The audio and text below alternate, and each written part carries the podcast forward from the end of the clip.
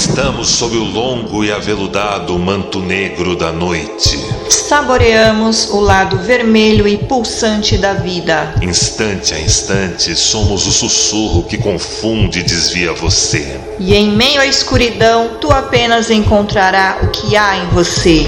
Você está ouvindo Voz Vampírica! Come out.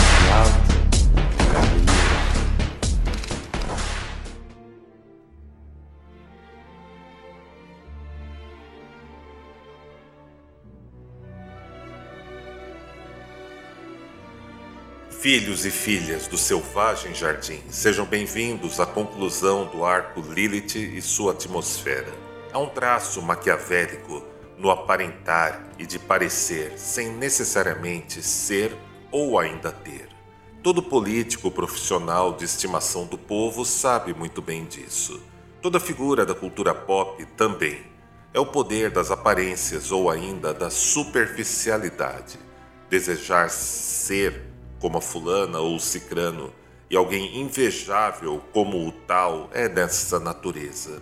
Reparem que chamo de poder, até porque o mesmo demanda ansiedade, angústia e paranoia para manter todos na sua própria esfera de vaidade, ou seja, no vão, nas cascas e nas fissuras de um sono sem sonho, anestésico, lisérgico e prazeroso que não queiram acordar e aonde estão, estarão do único lado certo e verdadeiro. E todos têm que se curvarem a isso, porque é o mais desejável e invejável dentre tudo que é oferecido. É claro que Maquiavel não é apenas sobre o poder de aparentar. Aprecio sua abordagem de virtudes e fortuna nas políticas da vida. Natural que política seja a arte de conviver com o insuportável e a violência alheia inclusive verbal.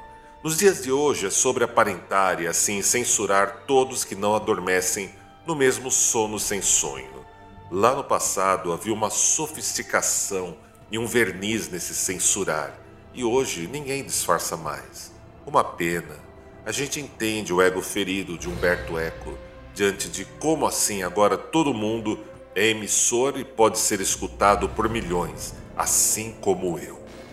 Na edição passada, temos aqui no Spotify, escute depois, encerrei pontuando como todos estamos à mercê do sensorial, do imediatismo e do que é vão. E em algum grau você também goza cada vez que exerce seus vícios ou mesmo danos de cognição. As fissuras por onde se esvai a sua presença, ele faz recair nos automatismos e nos padrões de comportamento que sempre lhe devolvem ao ciclo vicioso que não aguenta mais. Os mais antigos mensuravam tal esvaziamento de si como os pecados, avareza, gula, inveja, ira, luxúria, preguiça ou ainda soberba. Então perguntei: como você experimenta o gozo de cada um desses pecados na sua vida? Até porque só permanece o que dá prazer e algum lucro. É funcional, portanto. Se você conseguir responder isso, experimente refrear e colocar rédeas neles. A força que realmente vale vem daí. E considerando como boa parte do ocultismo de hoje priorize o si na figura de um self herdado dos escritos de Carl Jung, acho estranho como ninguém se preocupe muito com esse esvaziamento e empobrecimento da própria presença, e se agarre compulsivamente a este sono sem sonhos do poder. Talvez eu estranhe tudo isso pelo fato de ser um vampiro. A maior defesa de quem cai nessa zona cinzenta, pantanosa e miasmática do prazer de se conformar e preferir macular e esconder nos outros o que é seu, seja sempre se tornar um acusador ou acusadora de quem não se submete a ele ou a ela, até mesmo quando tal sequer tem ideia ou ainda participação nesse drama cósmico ou anticósmico do papel de acusador. Diferentemente do anjo da morte ou ainda da serpente do paraíso hebraica, de Satã ou do Lúcifer contemporâneo que exercem tal papel, para as pessoas de hoje é sobre aparentar ou parecer algo e projetar a aparência e o parecer que a culpa vem de outro. Logicamente, importa mais que o outro pareça do que realmente seja também.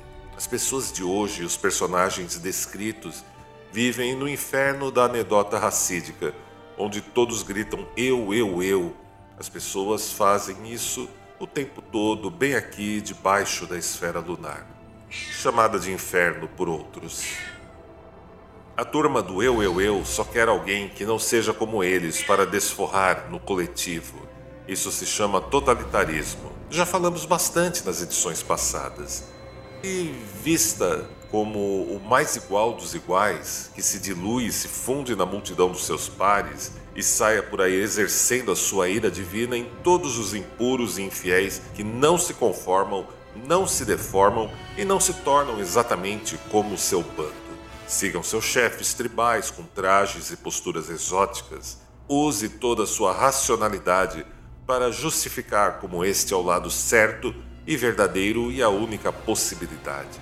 Experimente ser o seu próprio demiurgo gnóstico, tentando sufocar nos outros tudo que lhe seja indomável por simplesmente não estar sob a sua extensão ou alçada e por ousar lhe contrastar e contrariar, desenhando sua temida insuficiência e que nunca esteve com essa bola toda Viva toda ansiedade, angústia e paranoia de jurar ter o poder ou ainda se servir do poder. Deguste suas certezas absolutas e ideias fixas que lhe permitem afirmar até o sagrado como feito a sua própria imagem e semelhança. Um sono sem sonho, meu nobre amigo e minha nobre amiga. Tudo isso na prática é bem irracional, não é verdade? Mas não é o prazer também algo irracional? Uma pequena dose de apreço e confiança no outro, ou ainda saber que pode fechar a conta por seus próprios meios e recursos, simplesmente coloca abaixo todo o castelo de cartas ou de areia que conversávamos. Fato: o gnosticismo é sofisticado, porém seu tendão de Aquiles, ainda hoje, é a ausência de poder oferecer o confiar, e todo o processo de crescimento na vida, ou ainda de um mentorado, reside no poder confiar e se arriscar a espreitar, investir, apoiar, nutrir e no poder do confiar mutuamente, seja entre os que respiram e os que não respiram. Na alquimia, o confiar é representado na figura do leão, em algumas escolas, oposto à figura da águia. No campo coberto de sangue e matança fumegante, garras e mandíbulas se encontrarão e disputarão até o final. O leão negro da meia-noite vem, grotesco e indizível, até se tornar natural como todas as verdades da vida como ela é. Claro que para um ocultista ou magista norte-americano que cresceu mergulhado num viés protestante de afirmações lógicas e de um notável incômodo com a ritualística de um catolicismo latino, esse grau de ausência, incerteza e fora do espectro é onde ele mais investe sua energia, razão e racionalidade para se esconder dentro de construtos, receitas e fórmulas para o que talvez ele comprovadamente não tenha e jamais terá, o que também é pontualmente irracional. Já falei isso na edição sobre Todo Mundo Mente, só difere no quanto mentem. Tem aqui no Spotify também, procurem escutar depois. Aparentar e fazer parecer é se anestesiar e se viciar para não sentir o ecossistema e suas tensões. Que ninguém é de sua propriedade e tampouco a sua própria extensão. E que você não está e nunca esteve com essa bola toda. O custo de sentir isso é alto, logo a reação é de fuga e é melhor declarar isso como irracional também. Vamos lá que esse tipo de religião de commodities é customizada e feita sob medida para agradar pequenos tiranos. Todos eles se projetam nos tiranos populares e de estimação, sempre alguém muito, muito, muito racional como eles, pronto para racionalizar sobre tudo. O humorista e cineasta Woody Allen já pontuava nos anos 80 como racionalizamos para fazermos o que queremos Irracionalidade e Fatih Morale ditam os jogos macabros do contemporâneo. E claro, há um gozo em toda essa violência. Do contrário, ela não se replicaria e seria algo tão desejado. E já que falamos da atmosfera de Lilith, acho interessante mantermos esse olhar sabático a respeito disso tudo. Uma experiência sabática nesses traços bruxescos é a respeito do chamado processo estático, ou mesmo do transe mediúnico em experiências mais próximas do xamanismo. Lida com aquilo que é chamado de onirismo, que é aquele traço dos sonhos onde os personagens e os cenários sempre vão se transmutando durante a ação de uma coisa na outra continuamente.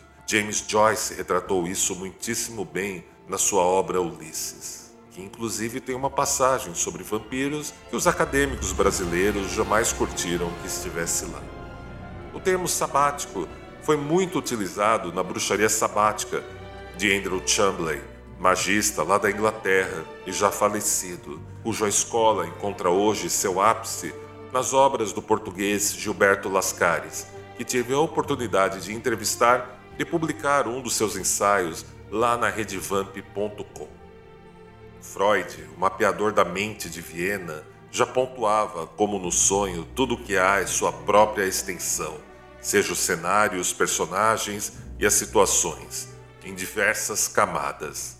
Hakim Bey e Alcin Osman Sper são ainda mais interessantes nesse viés, quando nos levam para além do sonho lúcido ou da viagem astral, mas essas não são e nunca foram para todos. Não é para todos, pois envolve abraçar o desconhecido, espreitar o irracional, tal como encontrar o túnel no vento flamígero, contrário na pista de decolagem ou no despenhadeiro, e se deixar voar, flutuar ou navegar no que virá ao mergulhar no túnel. Controle aqui é apenas conseguir manter o estado estático e a visão adamantina, não sobre o que deve aparecer ou acontecer. É claro, digo isso numa época onde todos querem controle e acreditam que podem resolver tudo. Logo sei que navego no rumo contrário do que é oferecido por New Agers, eu ofereço um espaço para a negatividade, um para o contraste, que abarca a falta de controle e ainda acessos aos afetos negativos que possam se mostrar e haja um diálogo pautado na vida como ela é e não no escapismo da mesma. A busca pelo prazer fácil é orgânica e está cravada em nossos imperativos e entranhas. Não me admira Gamaliel ou ainda os prados de Lilith estarem tão apegados a se expressarem nessas paisagens e relevos. O padrão da escolha é sempre o mais prazeroso, envolvendo o menor gasto energético e de movimento possível. Entender ou analisar Pensar e se colocar no lugar do outro é muito desgastante e custoso. É assim desde o funcionamento cerebral. É muito mais sobre uma imagem, uma sensação e um parecer alinhado ao gozo que esse proporciona e a facilidade de esquecer tudo em seguida sem maiores vínculos de qualquer tipo. Me parece familiar? Nada que afete o status quo e até pareça racional, mesmo não sendo é sobre as chamadas fake news de hoje e as mentiras confortáveis de todos os tempos. É sobre se conformar e saborear o anestesiamento trazido pelo dogma e pela ideologia, toda sua compulsão e mania.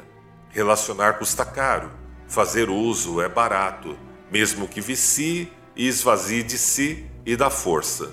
Mas são tempos que todos querem apenas poder. Não é verdade? Poder custa barato. Qual o preço da sua cognição no final das contas? É quixotesco, só se arremeter contra gigantes que não passam de moinhos de vento. Ninguém enfrenta a coisa em si, e ao final só aparenta que fez e ainda faz alguém aparentar que é a antítese da vida e o tal gigante. É algo barato e econômico, sem muito custo energético ou metabólico, tudo acaba sempre na mesma. É como aderir a causas em redes sociais. Não há experiência vívida de contraste, processo de crescimento e embates interiores. É só danificar e viciar a própria cognição para ver apenas do único jeito certo, verdadeiro e muito, muito racional que justifica a tudo. Danificar e viciar nossa cognição para fazermos de conta que assim as chamadas tensões e os contrastes naturais da vida como ela é inexistem, o que tocam em algo chamado presunção, hibris e ignorarmos os traços que somos partes de um ecossistema ou ainda da própria natureza para ela ser a nossa mera extensão, o que também é irracional e pode nos custar a própria vida dentro de um cenário selvagem. Inevitavelmente, há quem compare isso com a prostituição, onde talvez seja barato ter o prazer que sente necessidade, quando sente a tal necessidade, quanto e como puder bancar, mas não ser cobrado posteriormente por um relacionamento ou uma lida prática e constante com tudo isso. A cobrança ou a demanda de vínculo é muito cara no final das contas, mais cara até mesmo do que dinheiro. Lilith, situada como a padroeira das garotas e garotos de programa, do prazer fácil de hoje na prostituição ou na indústria pornográfica de produtos para adultos, não é e nunca foi uma novidade nos últimos 200 anos.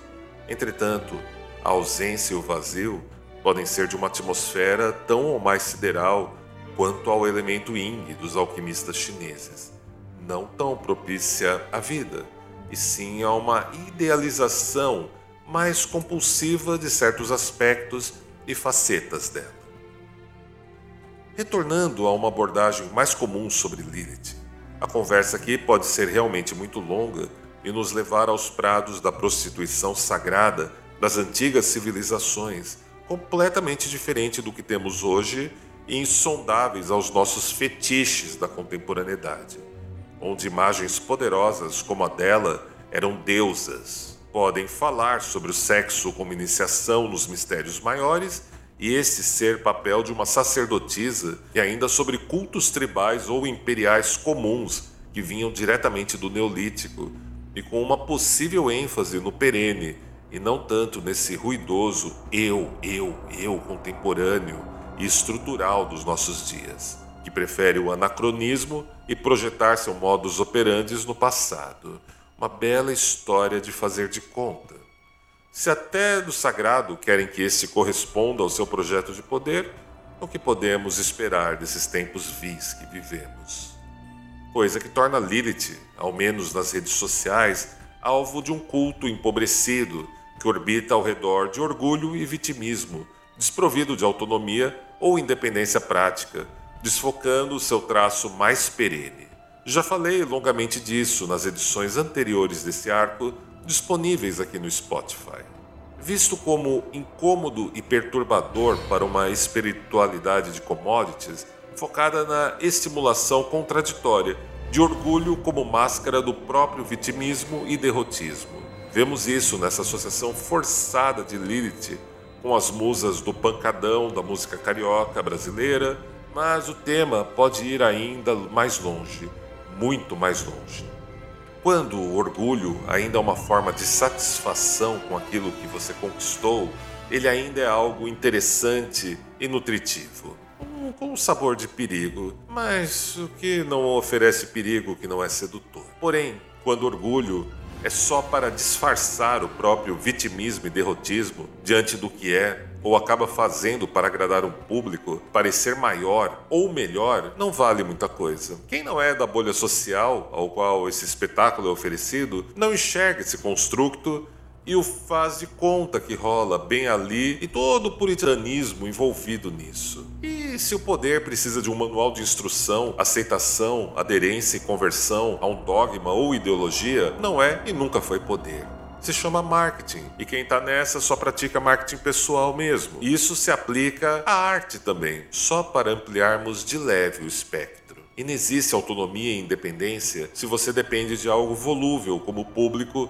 ou ainda seguidores para obter o seu próprio sustento. Você precisará ser um produto e oferecer aquilo que tem demanda para eles, e isso normalmente é esvaziante. Se esse produto depender de sexualidade, aparência e juventude, o prazo de vida útil é ainda mais breve e mais curto. E vamos concordar que os patrocinadores são muito mais diabólicos do que antigos pactos com demônios ou entes feéricos.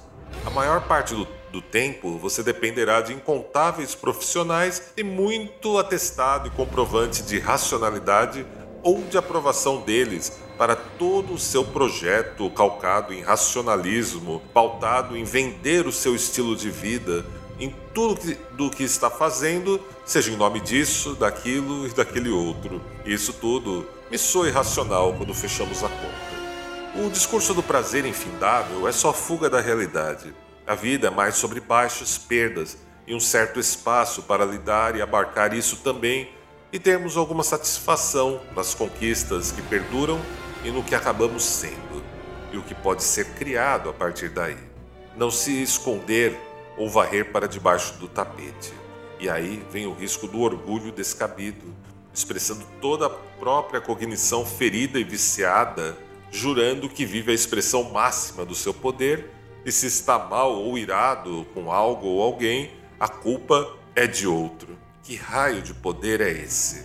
Mas o que é o tal poder sem o devido lastro de autoridade, dado por quantidades de seguidores, ou ainda do interesse de quem pode exercer o mesmo em figurar ao seu lado e pagar a conta pelo seu produto? O tom quixotesco do produto de ação contínua e imediata, que logo será trocado, está lá também e só custa dinheiro. Nada mais. Poder é o que sempre foi desde que o mundo é mundo. Opiáceo para quem não tem força lidar com a maneira que percebe sua própria realidade e uma justificativa de como manter o cabresto para quem realmente puxa as cordinhas e delega quem o tem e quem não o tem.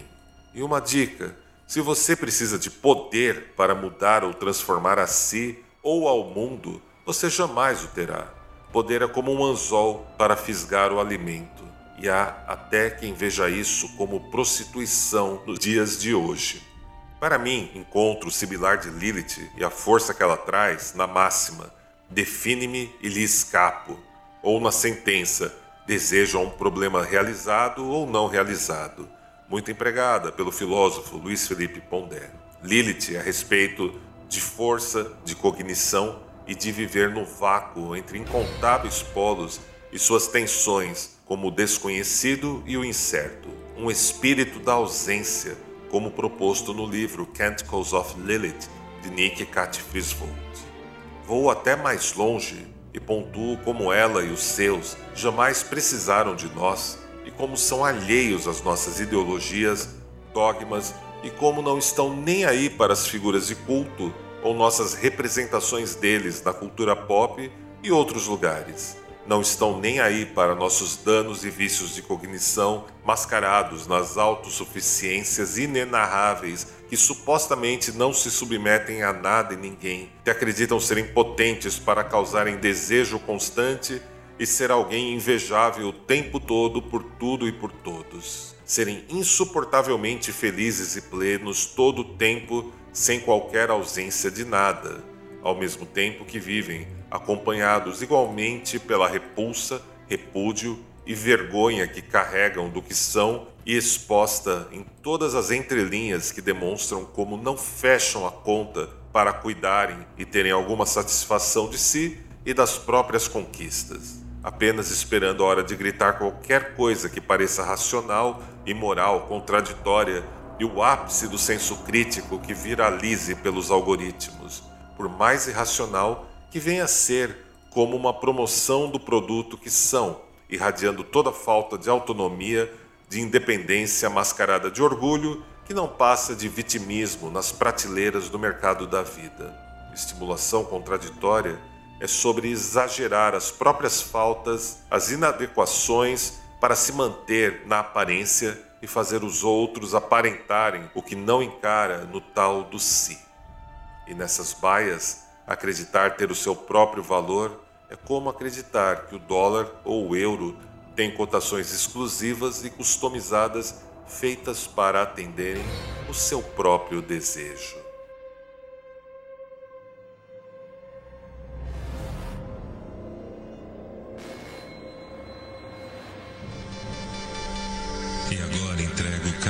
Vocês a ela, a senhora da coroa de papoulas que recebe cada um, tendo feito o que quer que tenha feito, tendo vindo ouvindo em seu abraço marmório e deletério. Veremos-nos sob o longo e aveludado